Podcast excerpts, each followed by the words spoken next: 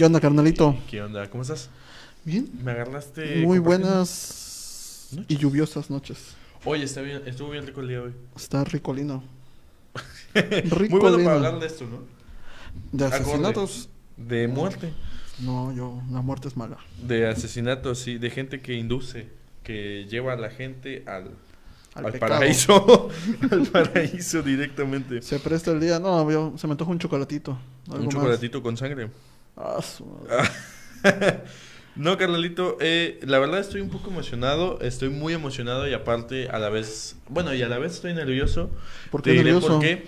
Estoy muy emocionado porque a mí me encanta hablar de esto. La gente que me conoce, que se ha embriagado con, tus, con su servidor, Ajá. este, sabe que yo en cualquier momento saco sangre. En algún punto de la conversación saco algo con sangre. Matanzas, lo que sea. Sí, sí, sí, sí, sí. Y pues es algo que me gusta compartir con la gente. Eh, no sé por qué, pero es algo que, que me gusta mucho. Y a la vez nervioso porque son temas un poco delicados en el aspecto de, la de las víctimas y demás. Y pues, primero que nada, quisiera de- decirles a todos ustedes que toda esta información que conozco y pues que comparto con ustedes es el... Es este, ¿cómo, ¿cómo podría explicarles? Es solamente divulgación y pues como le hemos dicho en los programas de En Corto y demás, nosotros no somos especialistas, no somos criminólogos, no somos forenses, no somos peritos. Somos, somos No, no, no, no, no, no. Somos, somos fans. Somos fans. Y antes de iniciar todo esto, muchas gracias por la por los likes que tuvo la publicación de Promocionamos. Me, la verdad, tengo que admitirles que le tenía mucha ilusión a Estás ese diseño. Ese diseño me encantó porque es un periódico. Ahí hay una noticia de la Universidad de la Comunicación. Hay un easter egg por ahí. Y Ajá. pues nada más para ponerlos en contexto porque es noticia caliente. Se estrenó Disney Plus. Ahí vayan y contrátenlo en 160 pesos. Cuatro dispositivos. Muy padre. También estoy muy emocionado por eso. Pero a lo que nos truje, chencha. Hoy vamos a hablar ¿De qué vamos a hablar? ¿Cuál es el tema? Nuestro primer programa del martes del serial. martes serial. Hoy vamos Con a hablar inauguramos esta... de Evangelina Tejera Bosada, mejor conocida como la reina del carnaval asesina. Obviamente no podía ser en otro lugar que en el puerto de Veracruz, Ajá. señores. Pues bueno, eh, ¿tú sabías del tema? Más o menos me acuerdo, pero yo pensé que era una leyenda, o sea, como que no existía. ¿Neta? Como sí, yo pensaba que era mentira, como que un, una leyenda urbana, pero ya investigando, cuando me contaste tú del tema, pues sí, yo pensé que era un mito, de esos mitos que te inventan las mamás para espantarte o, o cosas como ¿Sí? te va a llevar la señora, te vamos a llevar con la señora del carnaval, o te ¿A va a aparecer el fantasma. Yo no pensé que fuera verdad. Es que sí, en la investigación que había hecho con anterioridad, sí leí que había algo que a mí nunca me dijeron. No sé si mi familia es muy rara o no sé. Ajá. que decían que quieres ir al jardín de niños de la de Evangelina y era así como que wow ya sabiendo la historia Ajá. sí está muy muy heavy que le dijeron eso a ¿no? los Sí, niños no, no, no pero bueno para los que no nos conocen no conocen la historia ahí les va Carnalito alguna pregunta que me quieras Sí, sí, a ver, cuéntame, ¿cómo fueron los primeros años de Evangelina? ¿Quién es? ¿Dónde nació? Pues ¿Cómo mira, surgió? ¿Cómo vino al mundo? Evangelina nace en 1965 ya ya más de medio siglo 1965, o sea, estamos hablando todavía de este...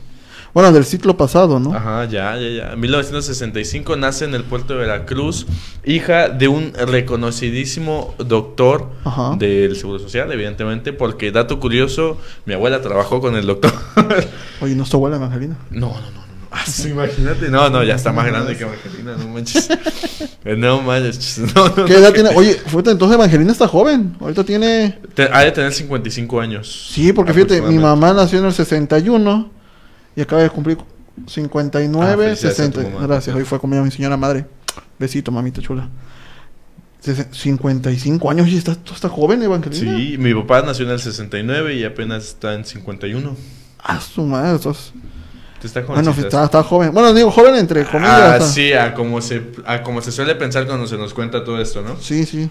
Entonces, pues sí, te contaba, Evangelina nace en 1965. Ok. Fecha exacta no hay récord, más que solo su familia lo sabe. Ajá. Les repito, nace eh, en cuna de oro, se podría decir. O sea, na- nace de su padre era un reconocido médico, pero a su vez tenía como que muchos problemas. Él tenía lo que se le dice este delirio del castillo de la pureza. ¿Qué es eso? Me quedó esa duda cuando lo vi. El castillo de la pureza es una película mexicana ah, ok, ok. que de habla que es de un papá que encierra a toda su familia en la casa porque dice que hay una enfermedad que mata a todos. ya Entonces- desde aquel entonces ya existía. ya, es del 1971 la película. Ahorita es- ese, ese delirio pues se vino haciendo después. Pero bueno, Ok. eh, su papá tenía ese delirio del castillo de la pureza.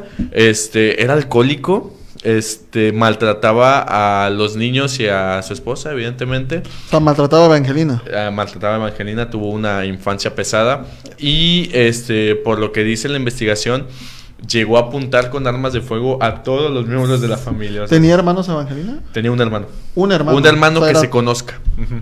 Eran dos. Bueno, en teoría, En según teoría los registros, eran dos en- hermanos. En teoría deberían ser dos. Evangelina y su hermano, ok. Y su hermano, exactamente. Entonces el papá amenazaba con pistola a los a, A todos. a la familia, loco. Sí, sí, sí, a todos. Sí, estuvo Es que es parte, bueno, como dices tú, tenía lo del castillo de, de De la, la pureza, eh, juntado con el alcoholismo. Así es. Sabemos que el alcoholismo es una enfermedad al fin y al cabo. Y si el señor tenía poder, tenía dinero, pues Sí, más a su favor, ¿no? Para creerse. Claro, invencible. claro. Pues mira, este pasa todo esto cuando Evangelina era una niña, de repente sus papás se separan y pues bueno, otro otro trauma por ahí, ¿no? Por, se podría decir que pudo tener Evangelina otra dificultad. El proceso de la separación es muy difícil. Así es. Viene eh, la separación de sus padres y se queda ella con su mamá. Ok. Pero eh, uno pensaría, pues, que la mamá, ¿no? Súper bonito, súper padre. Pero la mamá le reprochaba, digamos, casi todos los días que pues Evangelina le costaba mucho dinero. Entonces, pues estaba ese reproche en su cabeza cada rato, ¿no? Como que, ¿sabes Pero, qué? ¿Por qué? O, o- o sea, Su mamá. problema- o sea, su mamá le echaba en cara. Eh, Le echaba en cara, exactamente. Le- Fíjate cómo es esta circunstancia, ¿no? Siempre que hay un problema de, de alcoholismo en un matrimonio, cuando la mamá sufre mucho, en vez de proteger más a sus hijos, en- se dan muchos casos de que la mamá culpa a los hijos de la Ah, situación sí, que le no, está sí, pasando. Correcto. Y digo, y lamentablemente, bueno, aquí, aquí la mamá culpó a Evangelina de que le quitaba dinero y todo. Y pues Evangelina ya de por sí traía un trauma, ¿no? Que es vivir en una familia donde hay violencia. Así es. Aunado a eso, pensó, me imagino, quiero pensar que cuando dejaron al papá ya dijeron, ya la libramos. Y toma, la hora de enfrentar a la mamá en esta situación, ¿no? Exacto. Sí, pues, pues eso, eh, no, no se sabe muchísimo de la infancia evangelina, pero este, esto fue hasta la secundaria, eh, casi terminando, digamos segunda secundaria, este, que Evangelina decide irse a vivir con su papá. Entonces su papá, súper emocionado, supongo que no había visto en mucho tiempo a sus hijos.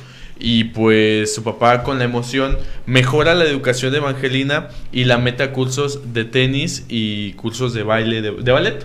Ajá. De ballet justamente. Y este, y pues sí, a partir de ahí empieza a vivir con su papá, tiene una mejor calidad de vida porque pues su papá pues ya dedicaba 100% sus ganancias a, a sus hijos, como debería de ser. Y pues bueno, esto es lo que se conoce a grosso modo de la infancia y antes de que se convirtiera en, en la reina del carnaval. eh, par- carnaval, a partir de ahí, Evangelina fue creciendo. Se podría decir que su estabilidad emocional se compuso un poco porque su papá, quiero pensar que había cambiado, ¿no? En teoría, su papá había cambiado porque, bueno, me imagino que ya se había arrepentido. O, o ahí fue donde empezó a crecer la fama de esta Evangelina. Pues mira, lo que pasa es que cuando son ese tipo de cosas, obviamente, pues al sentir ese, ese aprecio, ese este, que, que le estén dando y dando y dando diferentes cosas, que la estén consintiendo, pues es más este curarle superficialmente pues las heridas, ¿no? Entonces viene todo eso. Y pues, pues como tú dices, fue creciendo y Evangelina empezó a tomar un porte. Estamos hablando de que era una, era una muchacha este, delgada, güera, de ojos, de ojos de color, que para los parámetros de belleza de ese entonces, pues uff, mira, venla. Vamos a poner esa, ¿no? Donde todavía no era, Sí, no. era eh, Evangelina como tal, para que, para que la vean. O sea, tenía bonito aporte. Era, sí, Era era, muy muy, guapa. bonita. Era muy bonita. Era muy bonita. eh, y sí, digo, digo, posteriormente, bueno, ahorita vamos a hablar de esta parte. Vamos a ir por allá. Pero Eh, pues aquí tenía una, una, un aporte muy bonita para la, para la época. Se veía muy guapa Evangelina. no, sí, se ve muy guapa. Dices que su papá la metió a cursos de ballet. Fue, Y- fue y ganadora. ¿no? Me parece. Así es, bueno, es que como su papá era, era este, un reconocido doctor, pues lo invitaban a muchos eventos, Ok. eve- eventualmente. Pues Evangelina, se soltó la lluvia, creo. Evangelina, este, pues lo acompañaba, ¿no? Porque pues era su papá, muy allegados y todo. Y pues la gente empezó a reconocerla por, evidentemente por su belleza, ¿no? Empezó a notarla. Y pues a partir de ahí, pues eh, empezó a meterse a certámenes de belleza, este, empezó haciéndose renombre, hasta que en 1983 se convierte finalmente en la reina del carnaval de Veracruz. En Y ahí la 1983, o sea que Evangelina. En el 83 se vuelve reina del carnaval por Ujú. primera vez, ¿no? Así es. Ya tenía aproximadamente 27 años. 27 ¿Nuestra años. edad? Bueno, mi edad casi. Yo estoy joven todavía. Estás chamaco, estás chamaco. 27 años. De 27 años ya fue reina del carnaval, ¿no? Y para aquel entonces. me 27, imagino- no, carnal, 17, ¿no? No, ¿cómo crees? No, carnal. 5 por el 13. Se, se, se, quitamos dos. 5 por el 13, 8. 8. 8 y quitamos una. Uno. Siete. Sí, cierto. 17, 18 Perdón, no sabemos años. aquí restar ya. Eh, De La cara de 18. decepción. De 18, oye, muy, 18 muy jovencita. Muy chavita, güey. Sí, muy sí, jovencita sí. para ser reina del carnaval. Pues ya ves. ya ves lo que. Bueno, es que eran lo- la- las épocas, supongo, ¿no? En el 83. Eh, Sí, bueno, me imagino que sí. pues, No había tanto no había problema, tanta supongo. competencia. Y, bueno, la ciudad me imagino que para aquel entonces todavía era chica, ¿no? Pues era cuando pasaba el carnaval por independencia todavía, ¿no? Ah, bueno, sí, entonces, sí Entonces estaba. era, era un carnaval pequeño todavía, digamos. De ahí empezó la fama de Evangelina. Desde ahí empezó la fama de Evangelina a partir de 1983. Este, yo creo que su, su cúspide del éxito fue estar en Siempre en Domingo Siempre domingo con Raúl Velasco. con Raúl Velasco. Así es, a nivel nacional. Sí, imagínate, ya llegar a entonces No, fama de Raúl hombre, Velasco, se era- le subió. es como si viniera ahorita enfoque. Ah, eso, eso. Que vinieran invitados. estaría Sí, ¿no? Imagínate. No, no, no, no, hasta después No, de dicen este que se tema. rehabilitó. No, sí, pero capaz es- No, no, no, déjala, déjala No. que siga por ahí. No, yo voy solito, si quieres. Sí, no, bueno, ves. Entonces va con Raúl Velasco. Va con Raúl Velasco De ahí se le proyecta sube. su fama. Se proyecta enorme, güey. Y ya de ahí me imagino que se empezó a codear con Pues- los famosos de aquel entonces. Y valió. Fíjate que no, fíjate que no hay tanto. No hay tanto récord que diga que anduvo con, con famosos, así que digas de renombre de la época. Simplemente lo único que le movía demasiado y que eso sí hay mucho, consta mucho de eso, es que hacía muchas fiestas donde abundaba principalmente el alcohol, que hay que recordar que su papá era alcohólico, supongo que de ahí viene su alcoholismo. Su. Le metía mucho a la droga, A partir de. O sea, después del reinado, después de que fue con Raúl Velasco, así es. en vez de mantenerse en la cúspide, ya empezó a, a, caer. decaer. Sí, se metía mucho droga y dice la investigación, a mí no me consta, yo no estuve ahí, que abundaba el sexo, carnal. Era, era una...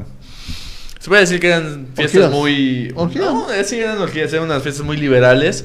Y todo esto se llevaba a cabo en el apartamento 501 del antiguo edificio de la Lotería Nacional que está en Independencia y Rayón, ¿verdad? El apartamento 500. Lo bueno que no era el chico del apartamento 502. Mira, justo ahí a un lado de la universidad. Ahí, exactamente, enfrente del también del recuerdo, güey. Ahí, sea, arriba donde está Principado. No, ahorita que es Modatela. Es Principado, es Principado de Modatela, sí. Ahí Sí. arribita estaba el En apartamento. el 501, güey. Ahí, mero. Ahí, Ahí está. Este era el famoso apartamento de Evangelina, mira. Censada en 1990. dice. Todavía. Eso quiere decir muchas cosas, ¿eh? Porque, bueno, ya te contaré la fecha en la que, en lo que Ajá. sucedió. Este, sí, en el 501 ahí llevaba a cabo sus fiestas, donde iba mucha gente. Y, pues, bueno. Sí, pero para, para aquellos aquellos años, me imagino que vivir en independencia y vivir en esos edificios era puf, ser lo más top, ¿no? Oh, no, hombre, ni Porque digas, o sea, brother. vivías en, la, en el mero centro histórico del puerto donde pasaba el desfile y pues ahí era, exacto. era la mera mata. No, hombre, y aparte, pues imagínate, este, Evangelina, aparte de tener sus ingresos, que dudo que fueran tantos, este, le ayudaba a su papá todavía. Sí, me imagino o pues sea, ya que era todavía era una persona que recibía el varo de parte de su papá. Y pues a partir de esto, tuvo sus dos hijos, este, ahorita les digo el nombre porque ahorita que me quiero acordar no me acuerdo. Y lo Tuvo acabo de dos, leer, ¿eh? tuvo dos niños, ¿no? Dos niños. Uno se llamaba Juan y otro se llamaba Jaime. Jaime, ¿ya ves? Jaime, Jaime Tejera Bozada. Jaime era el mayor, Eh, Juan. ¿seguro? Juan, sí. Juan, era el Jaime. mayor. Ujú. Ok. Juan era el mayor y Jaime Tejera Bozada. Y mantuvieron los apellidos porque el, el secreto más grande de todo esto es quién es el eh, quién es el papá de los niños, porque no se sabe. Es que fíjate, si hacía esas fiestas desenfrenadas, pues en una de esas. Pero ella sí ha de saber. Bueno, sí, sí debe de saber al fin y al cabo quién es. Uno pensaría a veces que dices tú con el nacimiento de sus hijos ya va a sentar cabeza, ¿no? Pero al parecer, Dicen, güey, dicen. ¿qué fue? ¿Le- ¿A ella le afectó o sí se mantuvo? Pues como sin nada. sea, como si nada, ella, ella seguía haciendo sus fiestas, droga, sexo, alcohol dentro de, dentro de su hogar. Y bueno, dicen, este, hay rumores que ella encerraba a los niños. Fíjate, aquí va otra, otra ironía, Ajá. porque ella encerraba a los niños en un cuarto para que ella pudiera hacer las fiestas. Entonces, me imagino que era en alguno de estos cuartos, en ¿no? alguno de esos exactamente. Fíjate, si esas paredes hablaran, ¿quién no habrán visto? Hermano, no, hombre. años, no? Pues mira, los mantenían cerrados. No les daba de comer. Ajá. Los niños se dice que estaban famélicos casi casi. Fa- o sea, te- tenían desnutrición. Sí, güey, no les daba, no, no les alimentaba bien. No, Ya- pues que imagínate, si andaba en el viaje, andaba en el alcohol, cabrón. De por sí ella puramente se mantenía viva. Exacto. A, sí, sí. pues imagínate cómo se iba a mantener a los pobres niños. Exacto, sí, sí, sí. Y aparte cuentan que los maltrataba. O sea, ya son tres cosas que son irónicas dentro de la historia. O sea, lo que le hacía su papá como que lo reflejaba en sus hijos. Es que lamentablemente todas estas situaciones psicológicas es un... Se van repitiendo. O Así sea, es. Desafortunadamente ella creció con violencia. Es una... ¿Cómo se dice? ¿Patología? No, patología no es verdad. Es... Mm, Se me fue el nombre cuando sigues el mismo trauma. Es un trauma al fin y al cabo. Entonces ella siguió con esta parte del- de la violencia. Pensó que era lo correcto. Nunca le dieron amor más que de grande. Y no era amor, eran, eran lujos, eran fiestas. Sí, sí, sí. Al era- tener a sus hijos, pues ella Era buscó. otro tipo de amor, carnal. Vamos a pues dejarlo sí, así. ella buscó. Era atención.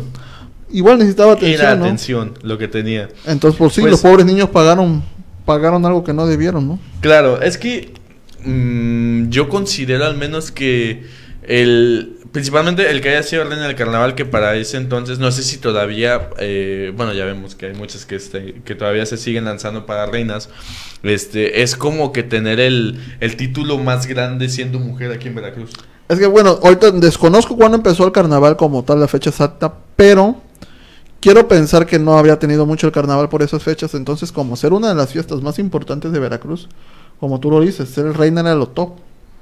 Sí, lo tal vez lo tomaba como un certamen de belleza también. Exactamente, entonces, era lo máximo en Veracruz ella, sí, imagínate, ser la reina del carnaval de no, Veracruz, entonces era güey. un No, renombre importante. siempre en domingo a nivel nacional Otro punto este. No, hombre. Y con Raúl Velasco. s- No, fíjate que sí, yo creo que sí se, cre- se creció bastante porque sí hay, hay, no hay pruebas, hay récords que dicen que se creció bastante de fama, güey, que, que nada la bajaba. No, pues debe no. ser, o sea, con, prueban las mieles, con tantito prueban las mieles del, del éxito, de que si la reconocían en la calle, de que si, si la saludaban, de independencia, güey. de que tantito y pues pierden el piso fácilmente, ¿no? Sí, por supuesto que sí, güey. Pero, ah, fíjate que. Es que, insisto, todo tiene. Todo viene de. desde. desde su papá, desde su infancia. El, el hecho de. de esa atención que no tuvo al 100% de su madre y que a su vez perdió gracias al divorcio. Este, y que después su papá trató de comprar su cariño y su atención. Fue así como. considero al menos que eso fue lo que más lo que más afectó dentro de la psique de, de Evangelina Tejera y pues así fue que pues en vez de cuidar a sus hijos que no considero que ella los viera como hijos yo creo que los veía más bien Un como estorbo, ¿no? un estorbo eh, o cómo decirlo un, un error güey que un descuido un Pues sí. descuido no los veía como hijos Es que si fue por, si estaba drogada o estaba algo cuando los, pues cuando realizó el acto, por así decirlo, Ujú. Pues no, pues obviamente que fue involuntario, ¿no? Yo creo que para ella, lejos de que fuera un embarazo deseado, fuera, es, como dices tú, es un estorbo. Vete tú a saber con el ritmo de vida que llevaba, cómo fue que se logró mantener embarazada y no perder a los niños, ¿no? Porque si Eso se, también es una gran si se drogaba, si se alcoholizaba, lo que quieras, imagínate para poder tener a los niños, que no fueron uno, fueron dos. Fíjate que ahorita que lo dices así, me pongo a pensar que tal vez estuvo sobrio durante el embarazo cuando se enteró, cuando se enteró que puede, pudieron haber pasado uno, dos, hasta tres meses, quién sabe. Y este, y pues cuando daba a luz, ya pues, pues Sí, se desenfrenaba. Tú, se de- se Tú bien sabes que el, el alcoholismo es una enfermedad muy, muy grave. Ima- imagínate tener que mantenerse sobria durante mucho tiempo. ¿Cuánta desesperación no la pudo haber traído, no? Claro. Lejos de eso de renunciar a las fiestas, renunciar al sexo, renunciar a, a las drogas, A la renunciar droga. a todo, ¿no? Por querer tener un producto bien. pensando en nosotros en el lado de que quizás sí se cuidan del embarazo, quizá. Quizá, le- no, quién sabe, nosotros no nos consta. Pegando a la mona. A, lo que le haya pegado, carnal. A lo que le haya pegado. Pero sí, yo considero que sí los veía como un estorbo, como un error. Que no se podía quitarle encima, como una carga, como un peso. Y pues a ella se le hacía fácil, ¿no? Pues encerrarlos, dejarlos sin comer, gastarse tal vez el dinero de la comida. Porque tal vez la persona, el papá, sí les mandaba manutención. Porque déjame decirte que a partir de que los papás de Evangelina se enteran de que realiza este tipo de fiestas, este tipo de pues de orgías, la verdad. Este, Sí. pues dejan de pues dejan de darle pues dinero, ¿no?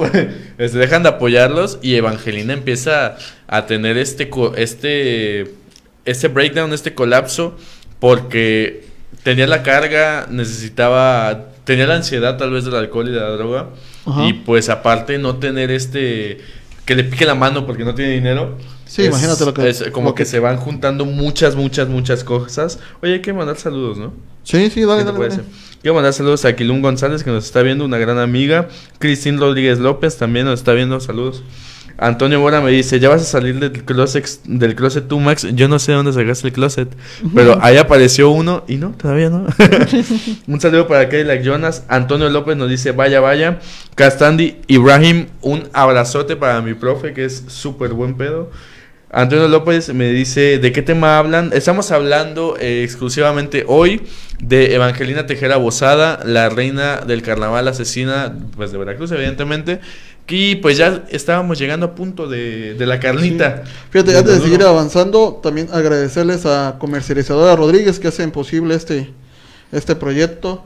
Eh, para herramientas y equipo industrial, lo que gusten, señores, ahí en Comercializadora Rodríguez, búsquelos en Facebook o márquenle a Víctor Mendoza al 2292 93 1740. Para Eso. Comercializadora Oye, Rodríguez, ahí el, estamos. el sensei, un- una gran persona, lo quiero mucho. tipazo, un tipazo. Y no, no vamos a hablar de Juan Gabriel ahorita. No, pero- no, fíjate que... fíjate- Igual ya lo conoció Juan Gabriel ahí en, no lo dudes, ¿eh? en- con el No show lo- de Velasco. eh, ¿no? no lo dudes, güey. No, neta, no lo dudes. Puede ser, puede no ser. lo dudes. Oye, fíjate ¿Y qué que- pasó con los niños? Nada más quería dar un último saludo. Ah, dale, Ah, perdóname. Nos dice Nuba López R. Nos dice un saludo para mi amigo Max. Me recomendó este programa y está bueno. Un saludo para mi papá y también para ti, Nuba. Yo sé que te gusta mucho este tema de asesinos cereales y por ti, por mí, por Juan y por nuestro estimado público, vamos a hacer la mejor investigación de los asesinos de los que estemos hablando. Entonces, un saludote. Claro que sí, claro que sí, como no. Eh, Creo que sí, creo que sí. Pues sí, pero ¿qué, qué le pasaban a los pequeños? Pues mira, todo pasó un 18 de marzo de 1989. 80. Estamos hablando de seis años aproximadamente, porque si sabrás que el carnaval se realiza en febrero. Ajá. Seis años después de la coronación de Evangelina Tejera, te repito, tenía este problema que sus papás ya no le enviaban dinero. Este, ya no la apoyaban. Eh, no se sabe si el papá de los niños, el, digamos el cónyuge de Evangelina, le mandaba dinero o no, eh, o cómo mantenía a los niños, cómo los alimentaba, cómo los vestía, cómo los calzaba. Y pues yo considero que, que también esta ansiedad y pues este eh, ¿cómo decirlo? Este constante abuso a la droga y al alcohol, pues le haya afectado, pero consta que Evangelina Tejera ese día estaba eh, en estado inconveniente, estaba drogada. Sí, la- las drogas generan paranoia, ¿no? Me Así imagino es. que alucinó, vio cosas. De hecho, vamos a ver. Bueno, ajá, prosigue. Dale, dale. Este, estaba en estado inconveniente, estaba drogada. Y pues el hijo mayor, carnal, el hijo mayor, pues le exige comida, ¿no? Quiere comer, está desesperado, tiene mucha hambre. Y pues siente este dolorcito en panza, ¿no? Y pues le exige comida. Y pues Angelina, evidentemente, se desespera cañón. Y pues no sabemos cuánto tiempo estuvo el niño este, exigiéndole o pidiéndole o estándola molestando, entre comillas que pues Evangelina pierde el control completamente y pues hace estas atrocidades que les voy a contar en este momento. Espero que no estén comiendo. Oye, fíjate, a ver, aquí nos comenta Antonio López. Yo en ese momento vivía en el edificio Santa María, esquina de Canal Independencia. O sea, relativamente estabas cerquísima, Cerquita. Toñito. Está a una Estabas dos a, dos cuadras del suceso. ¿Te acuerdas más o menos de lo de cómo se movilizó. la cómo se movilizó la policía, la gente, la prensa?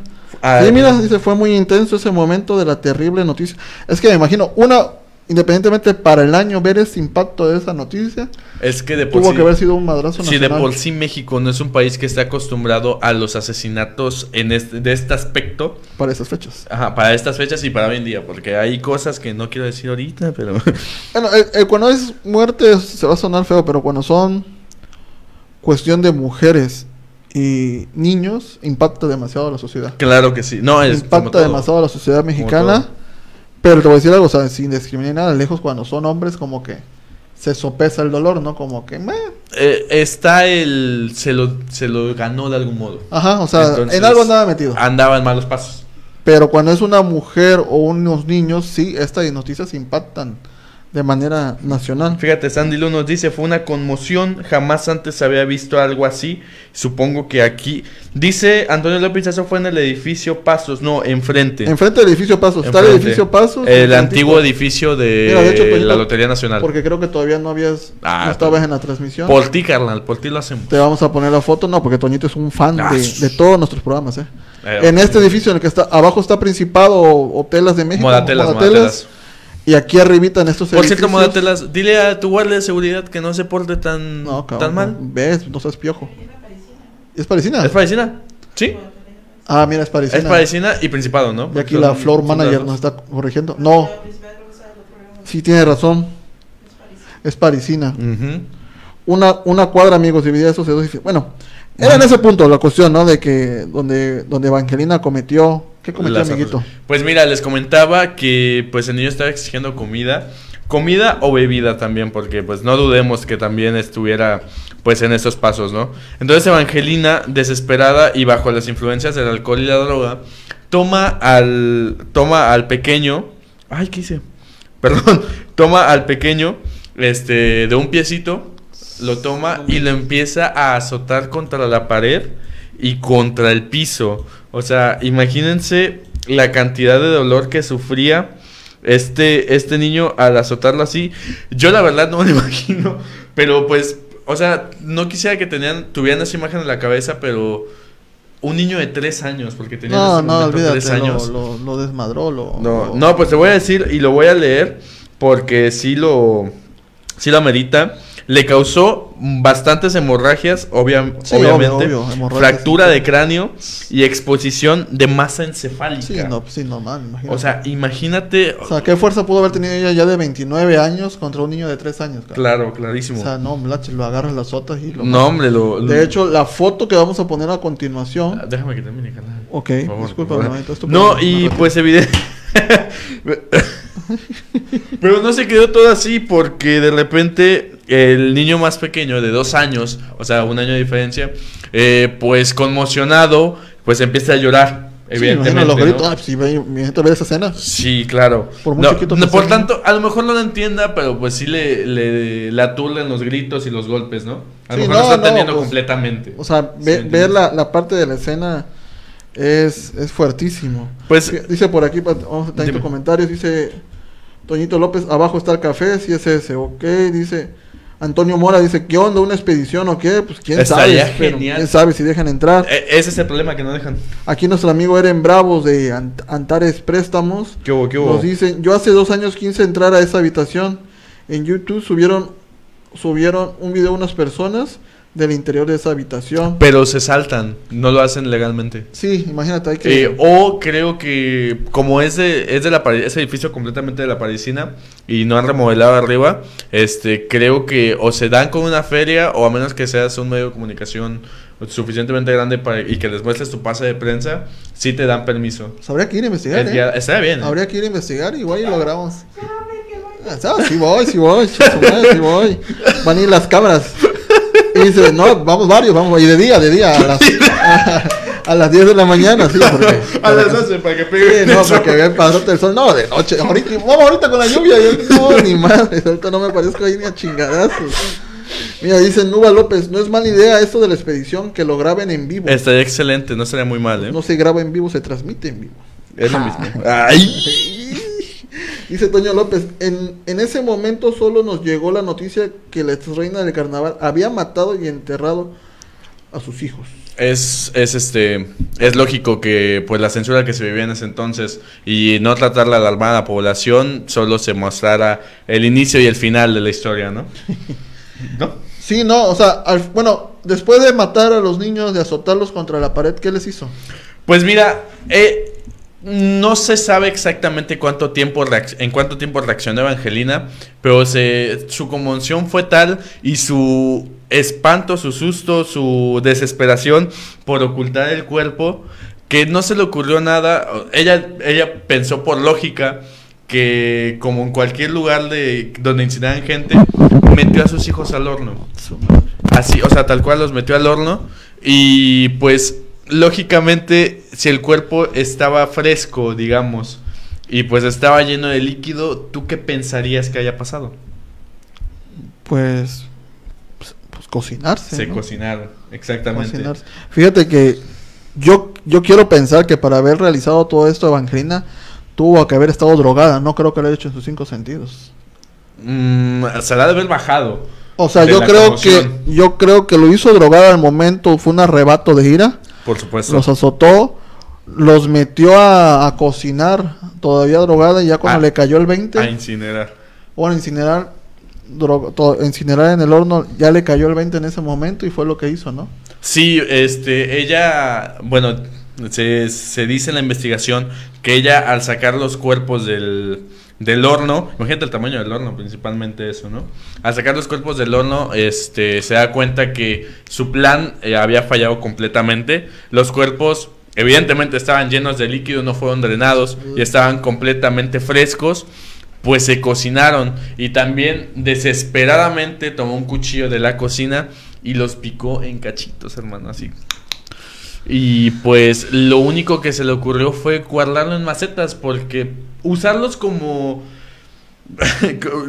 como fertilizante, güey, porque al final de cuentas pues lejos de sí, pero pues lejos de fertilizante fue la, la desesperación, ¿no? De ¿Quién buscaría macetas? Una, o sea, no, o sea, ¿quién buscaría macetas? Dos, no iba a poder salir con bolsas con los cuerpos, ¿no? No. Eh, todo fue en un momento que te digo, yo pienso que estaría drogada, no estaría en sus cinco sentidos, entonces fue como que a ver qué hago, qué hago, qué hago, qué hago. Claro. Estaba en el de Braille y madre, pues se le ocurrió enterrarlos, ¿no? Claro. De por sí ya había hecho una estupidez que había sido quemarlos, tratar de quemarlos para que calcinaran, pues nunca.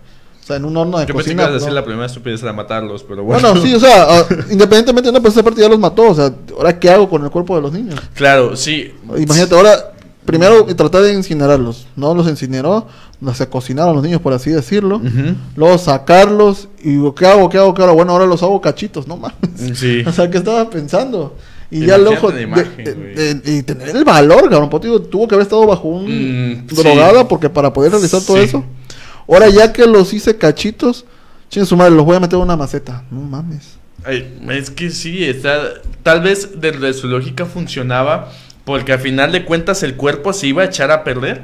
Y pues el, las plantas, si es que había plantas, no sé, este, iban a absorber los nutrientes del cuerpo.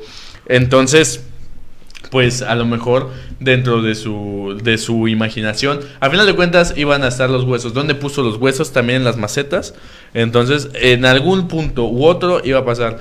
Y pues lo más impactante, impresionante de todo esto es que las macetas no estaban en interiores ni siquiera estaban a, no sé, en el pasillo que daba hacia el edificio, sino que las macetas estaban en un balcón que daban a plena Avenida Independencia. O sea, me imagino que uno de los balcones. Aquí Así es. Ah, ¿La que te mandé la anterior? ¿La que va antes de esa? ¿Esa? Eh, ah, otra. Otra.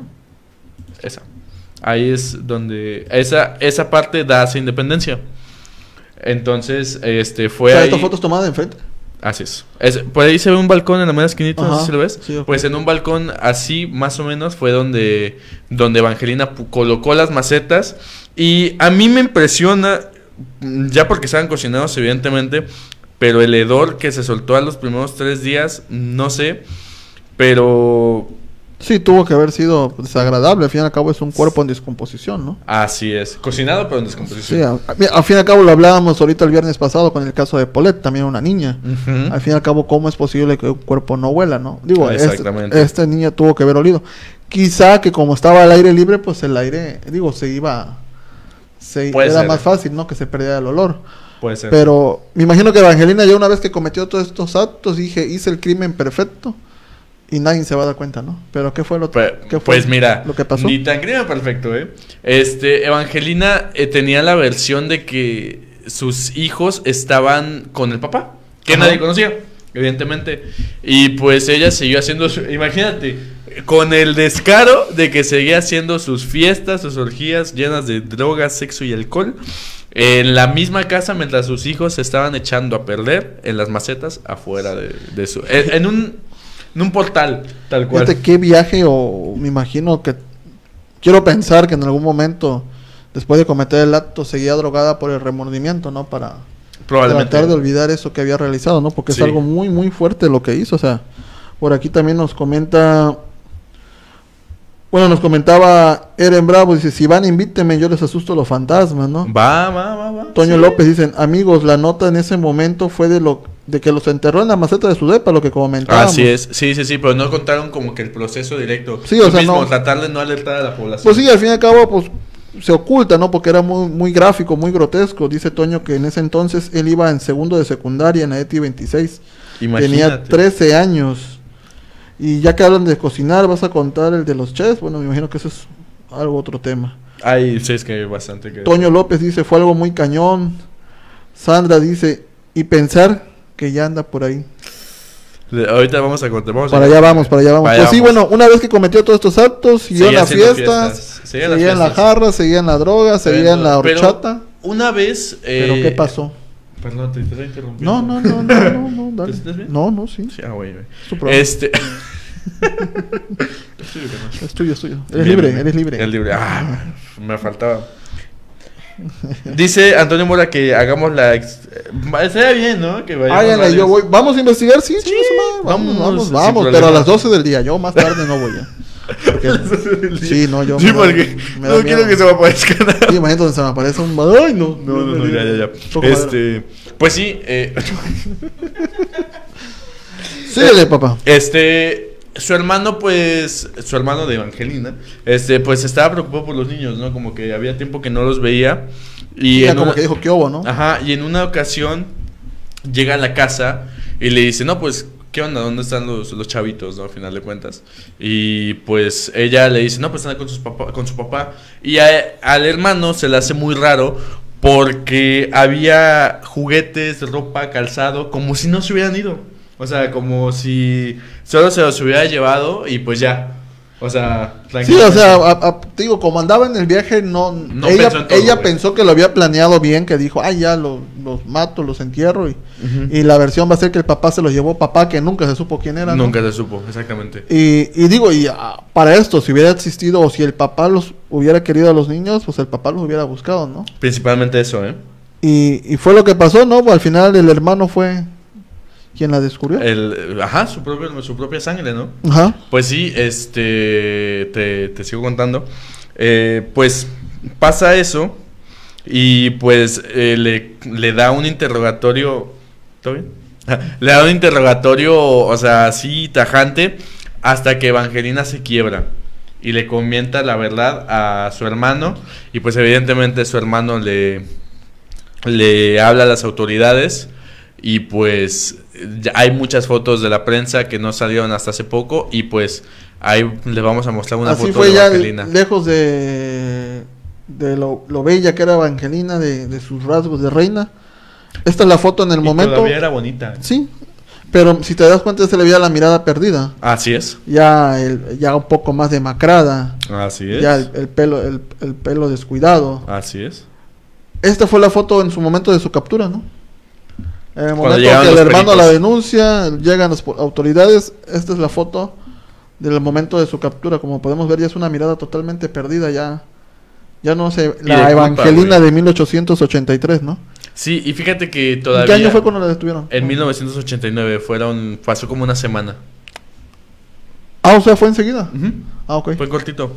Este, fíjate que cuando la capturan, ella le comentaba a los a las fuerzas este policiales y a los peritos que pues ella como no los alimentaba se murieron de desnutrición. Solo que le dio tanto miedo el, el que la juzgaran públicamente que decidió hacer eso, ¿no? Entonces, sí se murieron. Ella, ella decía que sí se murieron, pero que ella al final de cuentas no los mató. Pero de todos modos, para mí es como matarlos descuidándolos. ¿Sí me entiendes? No, pues al final fue un descuido. o sea, es. lejos de que se murieran por desnutrición o no, pues eran tus hijos y tú dejaste que llegaran a esa desnutrición. Así es. Los niños, los niños no llegaron por sí solos a tener este grado de desnutrición, Exacto. ¿no? O sea, tú lo provocaste. Ahí Así se es. podría decir un homicidio... No doloso. No doloso, ¿no? Porque al fin y al cabo como que no tenía voluntad, pero pues imagínate, no darles de comer a los niños, no, no verlos, no, no darles lo necesario, pues eso fue Sí. lo que generó que al fin y al cabo se desnutrieran, ¿no?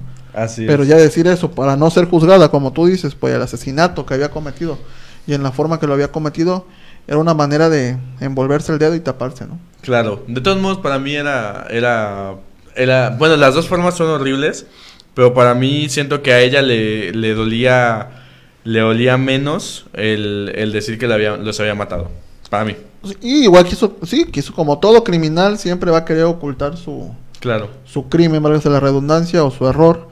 Pero pues de ahí los peritos al hacer las investigaciones fue, fue como la descubrieron, ¿no? Con esta foto es donde ella está narrando ¿dónde fue exactamente? dónde fue donde los azotó, me parece, ¿no? Así es, de hecho la foto está cortada porque hay una mancha enorme de sangre ahí. Ah, ok. Y no quise, no quise que se mostrara. Y pues bueno, eh, es evidente. Pues eh, ella con todo el dolor del mundo, entre comillas, este, empieza a narrar cómo fueron los hechos. Y pues la siguiente foto es cuando los elementos periciales descubren el- los, los restos de los niños. Así es, aquí vemos, en esta foto a continuación, vemos cómo, cómo las autoridades están sacando de, las, de la maceta los restos de los niños, porque ya no eran ni el, ni el cuerpo, ¿no? Por la descomposición y todo esto. Así es. Eran los restos que pudieron ser rescatados. Porque me imagino como todo, pues todo cuerpo lleva una descomposición, se, un proceso de, de, Sí. de que se, pues, Sí, de descomposición, ¿no? descomposición. Entonces ya habría que ver qué, qué era lo que pudieron rescatar de estos, de estos pequeñitos, ¿no? Claro. Sí, y mira, este, pues pasa eso, la, la recluyen evidentemente. Y pues dentro de su defensa, ella dice que tiene trastornos mentales. Que Que puede ser que sí los tuviera. puede- es que fíjate que yo no quiero ser, yo amo mi país, pero pero en México ese todavía eh, y para para ese entonces, hermano, yo dudo que hubiera habido las suficientes pruebas como para catalogarle que era una Una persona, una ajá, una persona carente de sus facultades mentales. No, al fin y al cabo se eh, yo creo quiero pensar que una persona cuando es juzgada y se le, se le aplica el método de, de que tiene problemas mentales es porque previamente llevó un tratamiento o ya lo trae desde una desde que nace, pasó una circunstancia ajena, pero en este caso Evangelina se supo que llevaba fiestas donde se drogaba, donde se alcoholizaba, lejos del maltrato que pasó infantilmente, Ajá. que eso, pero eso no justifica el hecho que haya matado a sus fin no hijos, justifica ¿no? los medios, güey. Entonces, yo creo que por eso el juez no la juzgó, no le, no le aceptó que estuviera Por supuesto. enferma. Muy bien. Ah, eso hiciste tu Pues, papá, me encargo de investigar. Porque el juez se dio cuenta que el asesinato lo cometió bajo los efectos de la droga Y con dolo. y con dolo, o sea, con la intención de deshacerse de los niños para ella continuar su vida, ¿no? Así es. Sí, porque repetimos, eh, bueno, repito yo porque es mi punto de vista, para mí se me hace que ella los veía como una carga más que como sus hijos. Sí, sí, sí, exactamente. O sea, eh, como dices tú, por la, por la edad de los niños se ve que era, a lo mejor en ese entonces tenía una pareja estable de la que estaba enamorada y fue por eso que se embarazó tan rápido. No, es que fíjate, eh, sí, pero después creo, se me olvidó decir este detalle, después de que tiene los hijos, este, el esposo lo, lo- la abandona porque, pues evidentemente por las fiestas y demás. Como te digo. Y pues trató de tener otras parejas, pero no concretó No, o nada. sea, al- a- a- mi, mi punto era, o sea, de que el embarazo fue tan rápido de dos y tres años, es porque en ese tiempo ella tuvo una pareja estable. O sea, al Sí, fin y sí, al cabo sí tuvo una pareja estable. Lamentablemente esta persona no se quiso ser responsable de los niños, ¿no? Y fue por eso que, que llevó el, el, el uso de lo que, que realizó, ¿no? Y bueno, aquí nos, nos preguntan, dice, nos felicita Toño, Toño López por el programa. Gracias. Ah, Gracias, gracias. Angelita de Herrera nos, pre- nos dice, ¿será de verdad eso que trabaja en alguna librería científica que esté por el regional? Toño Mora nos dice que si hacemos la investigación él va. Va. Eh, Sandra nos dice que ella sabe que trabaja en otro lugar, en una veterinaria. Hay muchas, hay muchas teorías de eso. Toño, Toño Mora nos vuelve a decir, dice, vamos tempranito para agarrar al bolobanero. Me late esa idea. porque- Al bolobaneo de las brisas, después les cuento esa historia. Dice Betania Zamora, dice, la tipa era una psicópata con, sus, con cero remordimiento ante lo que hizo. Pues tal vez sí, pero yo voy más hacia el que ella quería seguir en la en la, eh, Sí, en la fiesta y en la fama. En la fiesta, ser el centro de atención. Tenía este narcisismo súper súper súper metido en la cabeza y pues más que ser una psicópata siento que era eso. Sí, y, y todo va armado a, a lo que vivió de niña. O sea, no lo justifico, porque no lo justifico, pero todo llevó un patrón. Al ella no recibir el amor que, que le faltaba de niña, me imagino que cuando probó las mieles de la fama, sintió que todo el mundo la quería, sintió que todo el mundo quería estar rodeada de ella, y fue por eso que se mantuvo en ese limbo, ¿no? Claro. Pero te digo, por aquí nos, nos siguen comentando, vamos a seguir leyendo comentarios, dice Toño López, oigan amigos, ¿qué opinan de hechos paranormales de Reino Mágico y Blancanieves? Ojalá hagan un reportaje pronto. Vamos Pues nos vamos a aventar de día. De día, todo de día porque de noche tengo que dormir. Yo duermo mis ocho horas y no me Eh, pongo de mal temprano mi carnalito, tiene Sí, toda la razón. Nuba López nos comentan, también está cañón, que si sus papás sabían la vida que ella llevaba no le hubieran quitado a los niños. Bueno, sí sabían, porque sí sabían. Lo Sabían, único que hicieron era quitarle el apoyo económico. Le quitaron el apoyo económico, la mamá de por sí ya la había abandonado, ¿no? Porque nada más Sí, sí, la mandó. con sí, el sí, papá. la, bato- la batió, güey. Eh, Toño López dice, quizás sea un trastorno por el consumo de sustancias que la dañaron bien machín. También. No, es- no está, no está tan alejada. Y Sandra nos comenta, dice, el hombre, el- la- me imagino que la pareja de, De Evangelina. de Evangelina era un drogadicto igual que ella. Pues al conocerla en el ambiente de la fiesta se intuye, Sí, sí se claro. intuye es- que era de este círculo vicioso. Sí. Y pues sí, sí debe haber sido consumiendo drogas o, o- o también alcohólico, ¿no? Probablemente, sí. Yo le voy, yo le tiro más a las drogas. Porque la gente que iba a esas fiestas sabía lo que había y se iba a meterle eso. Sí, iban, iban por los... Iban a por lo los- que iban, güey. por los por los dulces. Por, por sus, este... Ya no voy a decir nada. Pues mira, Bueno, me imagino que fue condenada, ¿no? fue recluida al famosísimo, comprado por el Gibson, Penal de Allende. Al famoso penal de Allende, Al que penalito. digo, estas son imágenes ya de, de archivo, Sí. son imágenes actuales, no son de la época. eh, del penal de Allende, no como se encuentra hoy en día. Así es. Pero Fíjate, estuvo en el penal de Allende y se adaptó tan bien Ajá. que fue reina de los presos, güey. Reina del carnaval de los presos. Es como el Ferras, que le pasó lo mismo. Pues, pues eso. Y este, años después fue transferida a Perote, eh, a la pensión de Pancho Viejo, donde conoció a su nuevo esposo. Eh, no sé si decirlo o no, es algo irónico, pero era un narcotraficante. Y que voy a omitir su nombre. Y pues, curiosamente, matan a su esposo en la cárcel. Ya, sabe, ya ustedes sabrán por qué. Y pues se vuelve a quedar sola. Hasta que en 2008, estamos hablando de cuántos años después? 89, no, del 89 para el 19, 2008. ¿no? 20 años casi, ¿no? Ajá, 19 años, sí. 20. 19 años, 20. Después de 20 años de los sucesos, fue puesta, es que esa palabra, en preliberación. Ok. Así es. Sandra, me imagino que todavía la pueden encarcelar nuevamente. Ah, Exactamente. Eh, no puede salir del puerto. No. O sea que el del 2008 tiene 12 años en libertad, en prelibertad, por así En decirlo. prelibertad, Me imagino que sí. tiene que ir a firmar o algo. Supongo. Supongo. Ah, y ahí. pues aparte, eh, perdón.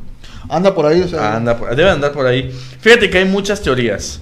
Hay mucha gente que dice que se dedica, que está de homeless, de vagabunda, Ajá. de sin hogar. Que hay otras, bueno, las que nos dicen que trabaja en librerías, que trabaja en, en otras en otros rubros. Eh, se dice que trabaja en muchos lados, la verdad. Ajá. Pero a mí me llegó una... Dicen, güey, dicen, yo no sé. Información así. No, dicen que hay gente que la ve, eh, que todavía va al departamento. Bye. Perdón, es que iba a hacer Sí, algo. sí, sí, sí, sí. Y me ganó. Iba a sacar el fax y se me la. Le salió mal a mi carnal. No me salió el Sí, exactamente, dice Antonio López que fue por buena conducta. Exactamente, fue por buena conducta. No, pues qué buena conducta tuvo mi niña, porque no chingue. Digo, Lo bueno que no tuvo mala conducta, si no, imagínate. Pues, pues, Pues 20 años, Mata medio penal ahí. no, sí, este, te digo, dicen que, que todavía va al departamento. Me imagino que recordó las penas, porque la de... La de, la de doler. Me imagino, al final, mira, todos merecen un perdón, ¿no? Ya sea... Ah, sí. Al final el de arriba se va a encargar de juzgar. Así es. Eh, no somos quien para juzgar, ¿no? Pues definitivamente. Hablamos, nos intitulamos, pero bueno, hasta ahí. No podemos juzgar, ¿no? Y no podemos juzgar porque digamos que estaba bien lo que hizo o estaba mal, ¿no? Simplemente no somos nadie para juzgar. Así es. Me imagino que si vuelve al lugar es para recordar, para arrepentirse, porque al fin y al cabo fueron sus hijos. Sí, no, sí. Fueron sus hijos y ella debe saber que el momento que lo hizo no era ella, por así decirlo, ¿no? Era, era Evangelina, pero bajo las sustancias prohibidas, por así decirlo. Algo que al final de, de cuentas le empujaron sus... Pa Tomen agua. muchas gracias a Bonafón por patrocinar. Ah, lo que ya, ya, teníamos el de 100, güey. Ya teníamos el de 100. este, eh, pues sí, una drogadicción que a la que se le fue empujada por culpa de los maltratos, del alcoholismo mismo de su padre y de la fama. Pues sí. Considero. Fíjate que Toño Mora nos pide la foto para tratar de ubicarla, pero bueno, ya no es foto actual, ahorita no hay de ella actualmente.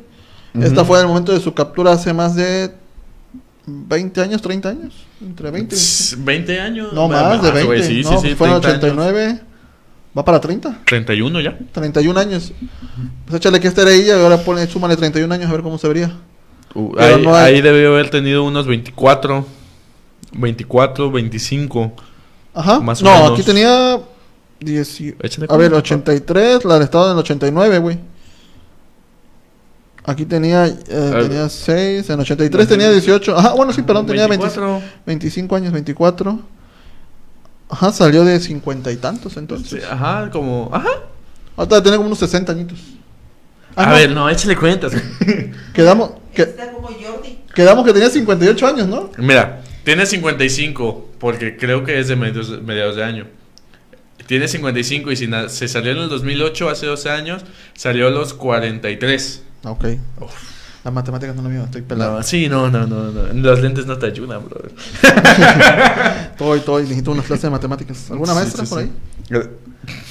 ¿Qué, pasó? hoy duermen Bueno, dice, sí, bueno, dice Toño López, salió por buena conducta. Ya, bueno, está la foto. Dice Toño López, la verdad te asiste, solo el de arriba la vas a juzgar. Leo Gutiérrez dice, ya teníamos el de cielo por el agua. Dice Toño Mora, in Face, seguro ah, se acerca. Probablemente. ahí ¿eh? tú sabes, si le buscas no te vayas a jalar las patas. Angelita Herrera, yo me pregunto por qué no le han hecho ninguna entrevista. No, no quiere estar, creo. No de querer, una, no de querer dar entrevistas, porque pues no es algo. Yo conozco una persona que la conoció. En la cárcel. Ajá, pero no es algo que yo me imagino que ella quiere decir, ay, te voy a decir. Ella está muy arrepentida, güey. Porque voy a matar a mis hijos, ¿no? no creo que nadie quiera. O sea, muchos le entrevistaron de ver un chingo. Pero de que ella diga, sí, te voy a dar una entrevista. Pública. No, creo, no creo que lo haga, ¿no? Ahora, en estos momentos, yo creo que más adelante a lo mejor sí se aviente. Quizá ella escriba un libro o quizá deje algo. ¿Tú crees? O en algún momento tiene que recapitular o se lo lleve a la tumba. ¿Qué más podría decir Evangelino? No, pues no puede decir nada. O sea, decir, contaría por, por, qué lo, por qué lo hizo, por qué lo realizó.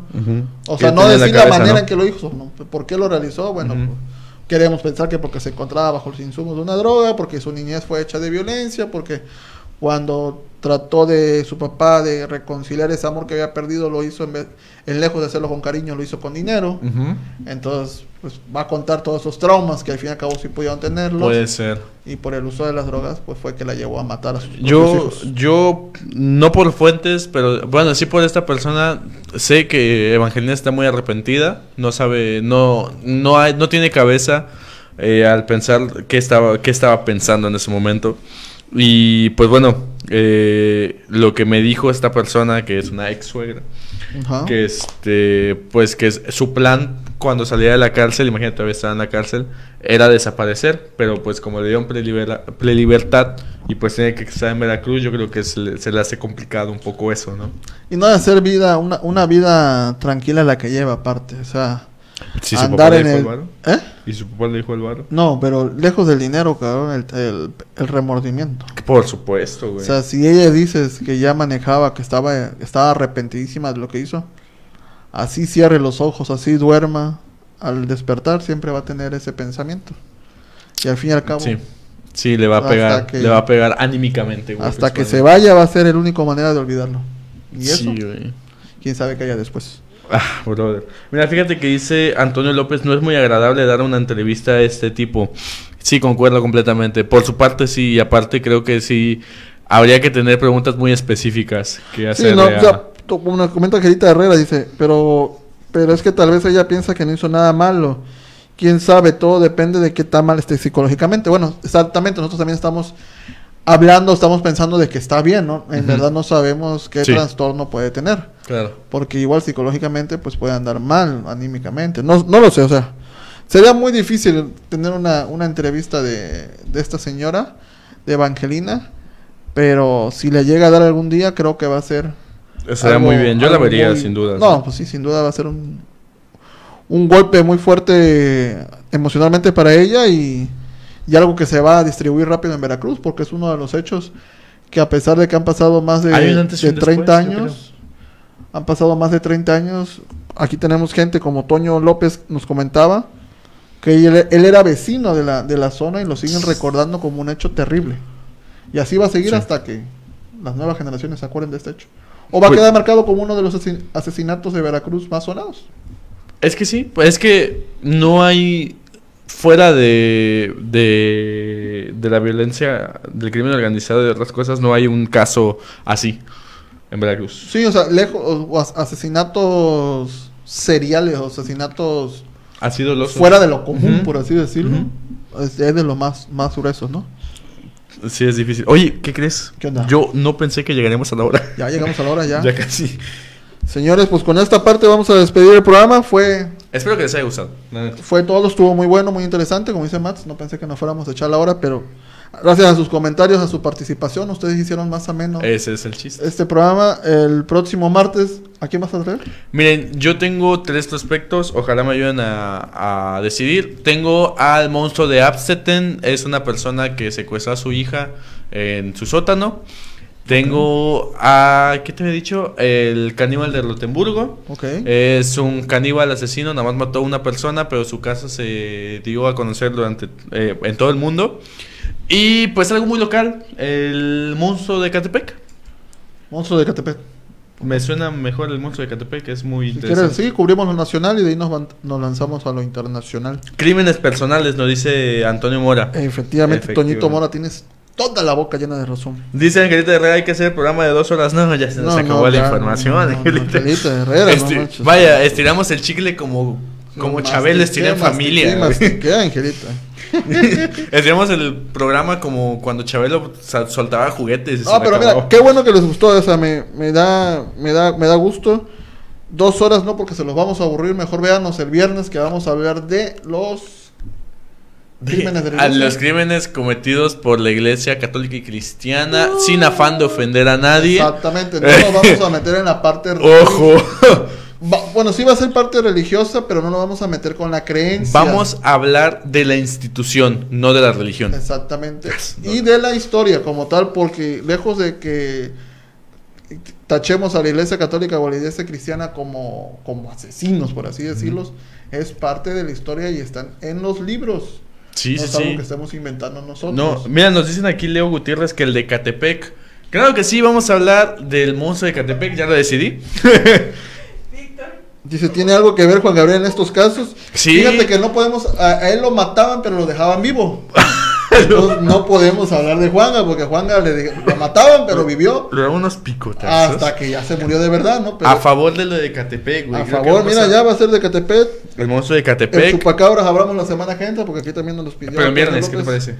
Va, en viernes. Eh, Vamos a hablar de los De críptidos. de mitos, De mitos críptidos, de, ¿no? de- de monstruos que se inventa la población, como el chupacabras, el nahual, el ahí por la colina del centro hay un un El callejón de Hotzinger. un nahual que vive ahí por Juárez también que se manifiesta de repente.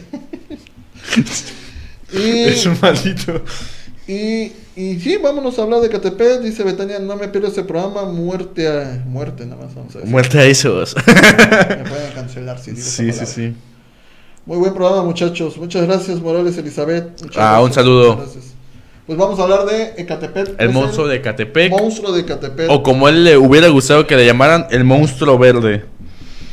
Dice Galván Miriam, Juan no duerme. No, me da un... Oye, Y luego aquí- con el monstruo que tengo ahí al lado también. ¡Ah! Sincero. No, va a ser bien el La- patio ahora. Condesa de Malibran. Oye, sí es cierto, la Condesa de Malibran. Oye, sí, ese muy bien. También tenemos a Chucho el Roto. El Chucho- Ah, pero Chucho de Rota sí es histórico. La Loba de Veracruz. No sé si sea un alburo. Ajá, o Ahora no sé. El Callejón de Basoro también, güey, dicen que pasan cosas raras. No, pues ahí hasta pues, la fecha hay cosas raras. a- ahí, pues, hay lagu todos unas lagunas mentales, güey, ahí de la nada. ¿Quién sabe Todo, qué todo, onda? Pero fíjense.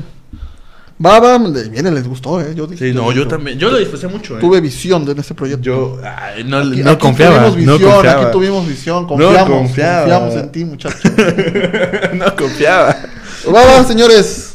Nos Señores, despedimos. Que tengan bonito martes. Disfruten la semana. Cuídense mucho. y recuerden que mañana tenemos la hora de la cumbia. No, güey. Ah, no, no, mañana. Oigan, señores, una, una disculpa ya. Aquí este sonso ya, ya la regó. Pero mañana no va a haber hora. Bueno, no. ¿Saben qué? Sí va a haber hora de la cumbia. Vas a venir tú. ah, no. Lo vamos a hacer Max y yo la hora de la cumbia. ¿Lo hacemos o no lo hacemos? Sí, sí, lo sé. Vamos a hacer la hora de la cumbia mañana porque César no viene. Bueno, lo checamos, lo checamos porque tengo que hablar con César si me autoriza a darte tu lugar. Ah, sí, claro. Es sí. que mi buen amigo Edgar Gajo tuvo un viaje de, de emergencia familiar, no está aquí en la ciudad, pero me dijo ya la próxima semana se reporta, mañana lo íbamos a transmitir. Pero igual mañana a ver si hacemos algo. Si no es la hora de la cumbia, sí. nos tiramos un rol por ahí, pero vamos a hacer algo. Mm, Ajá, no, un palomazo, como diríamos los músicos. Y si no, nos vemos el viernes con el podcast de En Corto a las 9 de la noche igual, que vamos a hablar de los crímenes de la iglesia. Así es. Ya sea católica, apostólica, romana, La que sea. la que sea. Vamos a hablar Los de crímenes. mormones y los cienzólogos. de la iglesia. Los cienzólogos estaría bien también. Y ya dice, sopas de nadie no te lo mandó decir. Basta, aquí estaremos. No es albur, la mujer loba, búsquenla. Ah, bueno, mira, ya Va, me va, va. Viernes y martes, así es, viernes y martes. Muchas gracias. Y también lunes y miércoles, pero mañana miércoles descansamos porque no descansamos el lunes que era festivo, lo cambiamos. Ya, No, es que ese es eh, nuestro aguinaldo. Al No vamos a trabajar el miércoles. Y ya dice, sí, que lo haga Mats, muy chingón, se está durmiendo. Sí, me estoy durmiendo. Matt se pondrá la peluca. es que no nos dejaron el vestuario. Si no, Ah, sí. vale, Ah, ah, buenas noches, buenas noches, gente. Buenas noches, banda, ¿cómo están? Señores, nos despedimos. Que tengan bonito martes, cuídense. Si salen, ahorita está lloviendo. Sí, está lloviendo. Con cuidado. Y cuidado porque. Vayan por un pan. Sí, pues. Disfruten la noche. Vamos por un pasito. ¿Un budín? ¿Un budín quieres? No, No, buen plan. ¿Quieres un budín? O una dona pelona. Ahorita vemos qué te compramos. Nos vemos, señores. Cuídense. no se vayan al jardín de Evangelina, por favor. No vayan, no pasen ahí por. ¿Cómo se llama? Principado. No. Ah, por Independencia y Rayón. No, güey. parisina. Por la parisina no vayan. No le compren esa parisina. Adiós. Si me patrocina, sí. Si no, no. Adiós.